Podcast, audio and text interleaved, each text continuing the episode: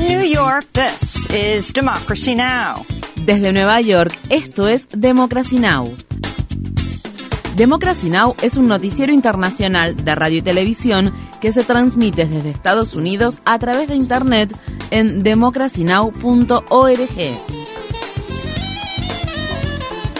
Welcome to Democracy Now!, democracynow.org. Bienvenidos a Democracy Now! en español democracynow.org barra es. El informativo de Guerra y Paz con Amy Goodman.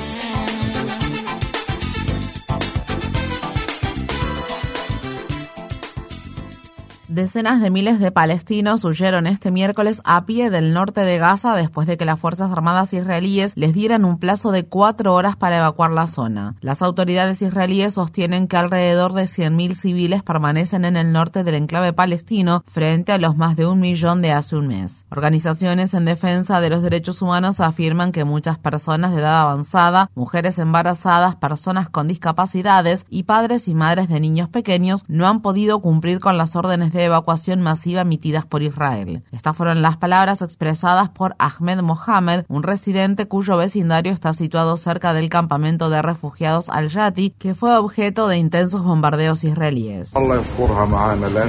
Que Alá nos proteja, porque en estas circunstancias cualquiera que quiera irse necesita tener los recursos suficientes para poder hacerlo. Quienes no tengan esos recursos tendrán que quedarse donde están. Es como si nos hubieran sentenciado a muerte.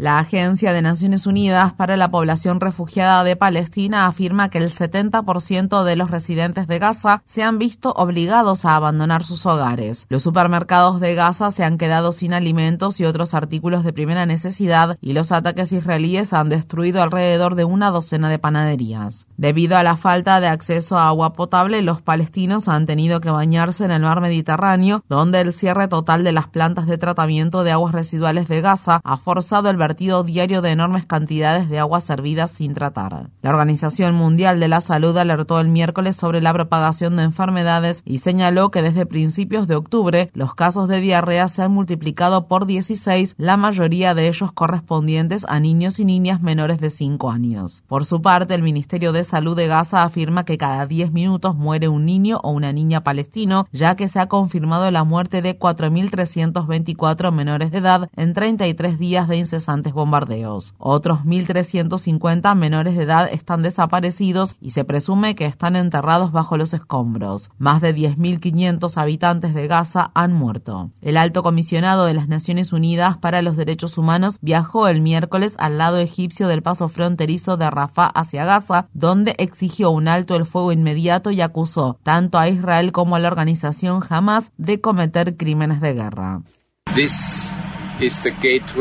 Esta es la puerta de entrada a una pesadilla viviente. No puedo ni imaginarme lo que está sufriendo la gente del otro lado del paso fronterizo. Y entonces veo ante mí un salvavidas que proporcionaría alivio y ayuda humanitaria, una ayuda que hasta ahora no ha sido suficiente y lamentablemente inadecuada.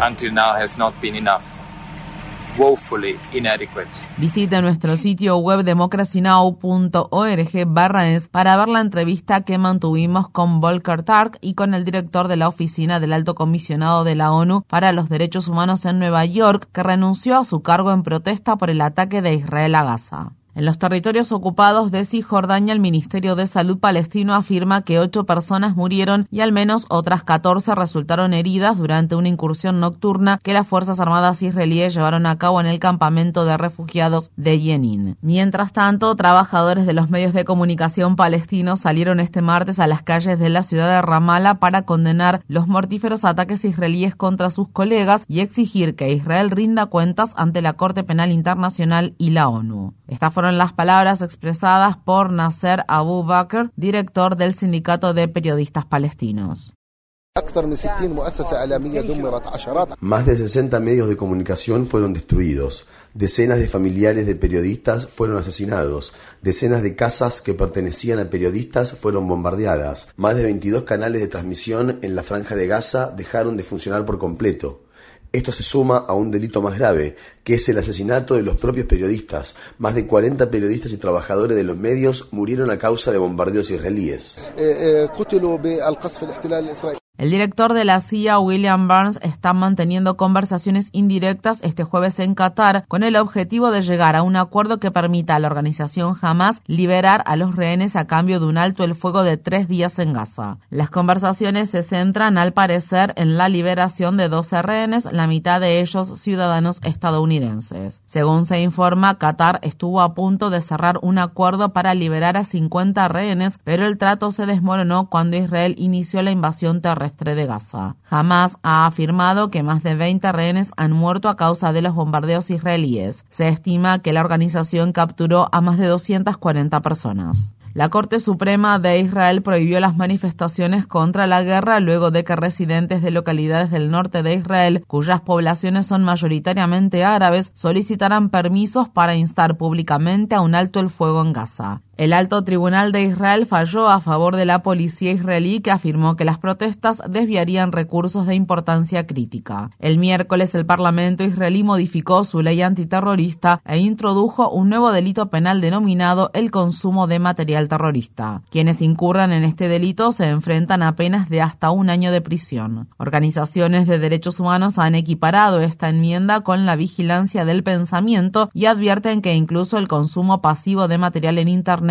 producido por la organización Hamas podría llevar a la gente a la cárcel. Más de 300 académicos, artistas y activistas ucranianos han firmado una carta en la que expresan su solidaridad con los palestinos de Gaza. La carta dice en parte, el pueblo palestino tiene derecho a la autodeterminación y a la resistencia contra la ocupación israelí, al igual que el pueblo ucraniano tiene derecho a resistirse a la invasión rusa. La carta contrasta con la postura adoptada por el presidente de Ucrania, Volodymyr Zelensky, que tenía previsto ir este jueves a Israel para mostrar su apoyo al ataque israelí contra Gaza, pero canceló la visita luego de que se filtraran sus planes de viaje. En Bélgica, la viceprimera ministra Petra de Sutter pidió el miércoles que la Unión Europea suspenda de inmediato su acuerdo de asociación con Israel e instó al gobierno de su país a tomar medidas efectivas para detener los ataques en Gaza. Es hora de imponer sanciones contra Israel. La lluvia de bombas es inhumana. Al tiempo que se cometen crímenes de guerra en Gaza, Israel ignora la exigencia internacional de un alto el fuego.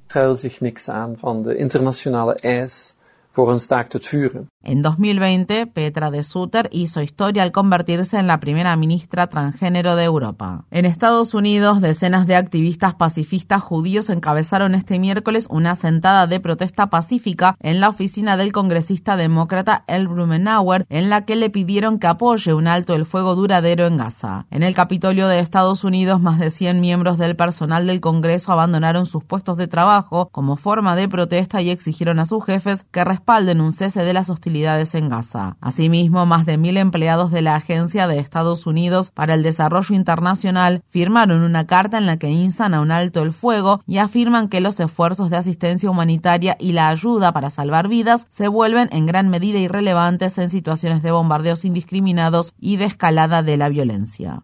En Sudán, miles de personas se han visto obligadas a huir de la región de Darfur Occidental al tiempo que el grupo paramilitar Fuerzas de Apoyo Rápido logra importantes avances en la región y arrebata ciudades al ejército sudanés. La cadena de noticias CNN informa que las Fuerzas de Apoyo Rápido están matando y torturando a personas de diversos grupos étnicos. Los combates entre las Fuerzas Armadas sudanesas y el grupo paramilitar estallaron el 15 de abril en Khartoum y desde entonces se han extendido a diversas zonas del país. Al menos 10.000 civiles han muerto y muchos más han resultado heridos. La ONU afirma que 4,5 millones de personas han tenido que desplazarse a otras partes de Sudán, mientras que más de 1,2 millones han huido del país, muchos de los cuales se han refugiado en el Chad.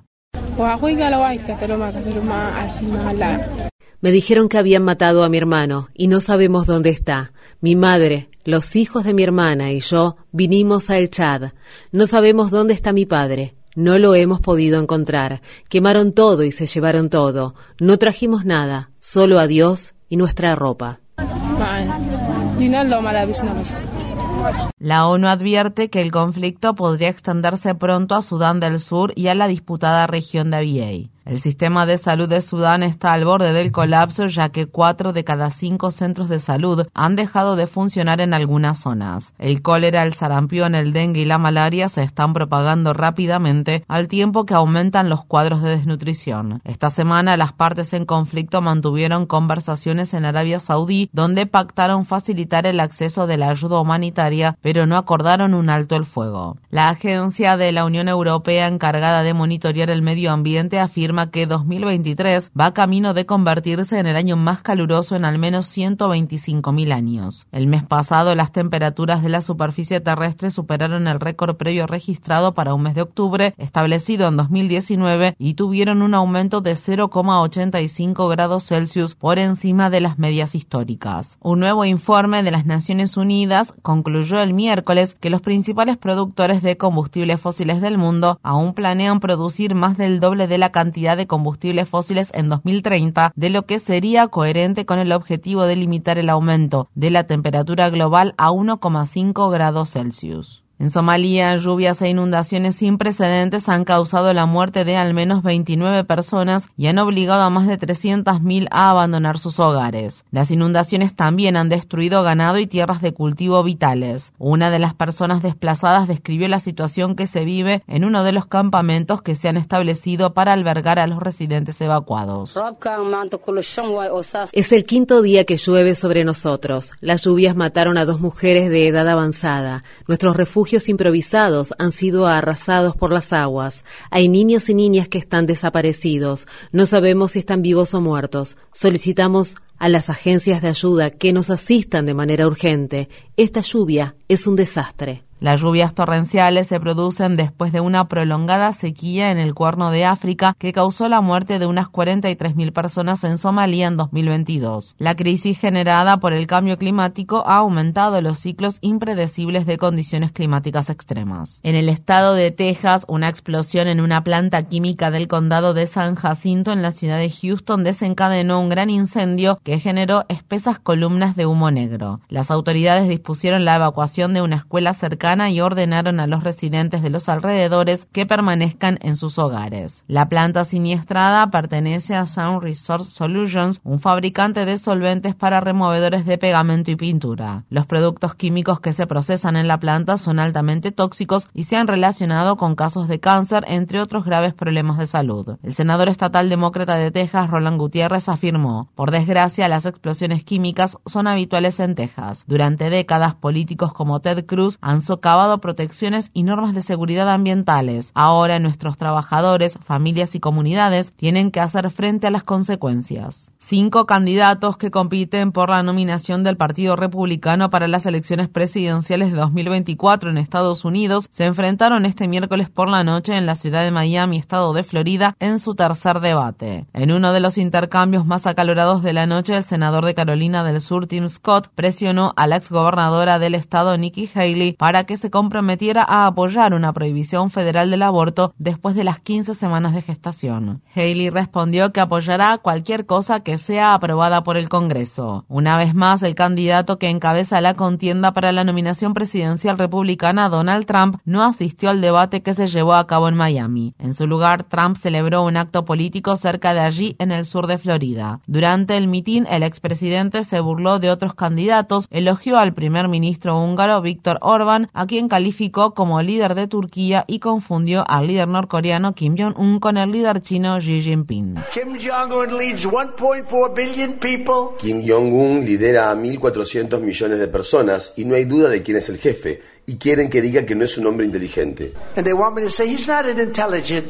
Trump también dijo equivocadamente que Hungría limita con Rusia y Ucrania. Visite democracynow.org es para obtener más información sobre el debate entre los candidatos republicanos. Mientras tanto, la Corte Suprema de Minnesota desestimó una demanda que buscaba impedir que el expresidente Donald Trump participara en las elecciones primarias del estado en 2024. Se están llevando a cabo esfuerzos similares en los estados de Colorado y Michigan para evitar que Trump se postule como candidato. Estas demandas se basan en una disposición de la decimocuarta enmienda de la Constitución de Estados Unidos que prohíbe a quienes participaron en una insurrección ocupar cargos públicos. El sindicato SAG-AFTRA y los estudios de Hollywood han llegado a un acuerdo provisional que pone fin a una huelga sin precedentes de 118 días. El acuerdo incluye un 7% de aumento en el salario mínimo, bonificaciones de participación respecto al contenido de las plataformas de emisión en continuo, mejoras en las pensiones y en las prestaciones de salud, así como protecciones contra el uso de la inteligencia artificial. Estas fueron las palabras expresadas por Emily Kincaid, integrante de la delegación en Los Ángeles del sindicato SAGAFTRA, quien destacó los sacrificios realizados por los miembros del sindicato para alcanzar el acuerdo histórico.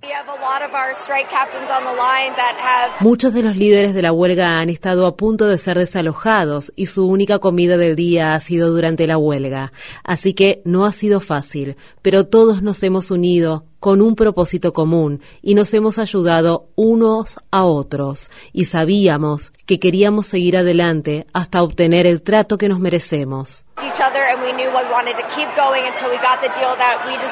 En Bangladesh, los enfrentamientos entre trabajadores de la industria textil y la policía provocaron la muerte de al menos una trabajadora el miércoles, mientras que varios otros resultaron heridos. Los trabajadores textiles de Gazipur, una ciudad industrial situada en las afueras la capital del país, Dhaka, han estado protestando durante semanas para exigir salarios dignos. El martes, las autoridades anunciaron un aumento del salario mínimo mensual de 75 a 113 dólares. Sin embargo, los trabajadores que piden un salario mínimo de 208 dólares al mes rechazaron la oferta. Estas fueron las palabras expresadas por Rahima Begum.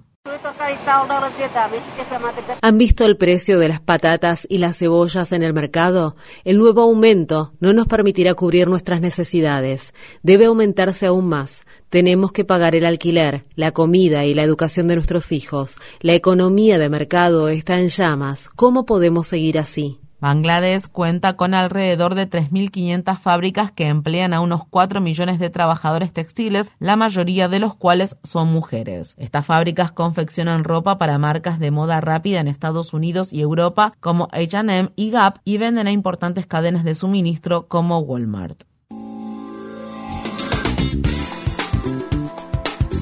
Infórmate bien. Visita nuestra página web democracynow.org/es Síguenos por las redes sociales de Facebook, Twitter, YouTube y SoundCloud por Democracy Now! es.